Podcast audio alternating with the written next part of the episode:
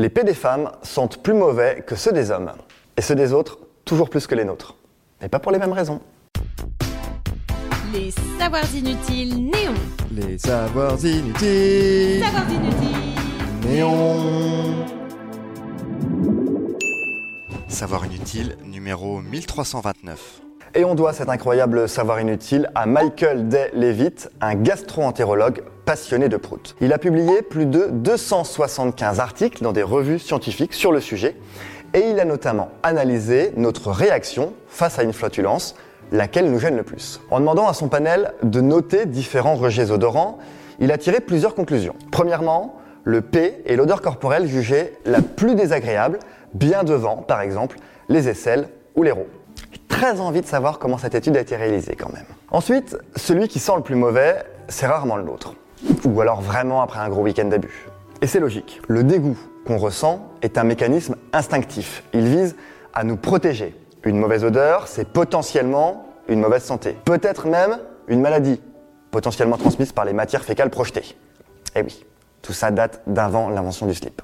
On s'en protège donc quand ça vient de l'extérieur, mais on ne se sent pas menacé par nos propres reflux. Aussi, on y est habitué. C'est une odeur qu'on connaît depuis tout petit, dans laquelle on baigne, même de façon minime, tous les jours, et que notre cerveau a enregistré comme notre odeur normale. On trouve aussi l'odeur moins désagréable parce qu'on sait qu'on a pété. Notre cerveau a déjà analysé le message. Attention, ça arrive, pas de risque. C'est moi qui l'ai fait C'est exactement comme les chatouilles en fait. C'est un signal d'une potentielle agression extérieure, comme une araignée qui vous grimperait dessus dans le cas des chatouilles.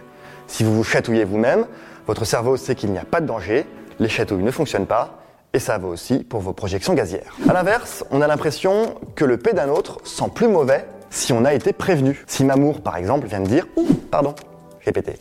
Explication possible. Vous vous rappelez des odeurs connues et on se souvient rarement du petit P discret du voisin. Vous vous attendez donc au pire, c'est ce qu'on appelle en psychologie cognitive un biais de confirmation. Votre cerveau privilégie l'hypothèse qui va confirmer votre ressenti initial et le ressenti initial, c'est qu'un P, ça pue. Alors quelle différence entre ceux des femmes et ceux des hommes? Eh bien, si les flatulences féminines sont jugées plus odorantes, ce pourrait être à cause de son taux plus élevé de sulfure d'hydrogène, pour des raisons hormonales. C'est l'un des gaz responsables de la mauvaise odeur. Alors que finalement, 99% des gaz qu'on expulse sont inodores. Mais parmi les 1% restants, il y a donc le sulfure d'hydrogène, ce qui donne l'odeur de soufre ou d'œuf pourri, ainsi que deux autres composés soufrés, le méthanétiol et le sulfure de diméthyle. Mais ça, ça c'est vraiment inutile de le savoir. Si ce podcast vous a plu, abonnez-vous, likez, commentez. Les Savoirs Inutiles Néon, c'est aussi une appli et un compte Insta. Et Néon, c'est sur neonmac.fr et tous les deux mois en kiosque.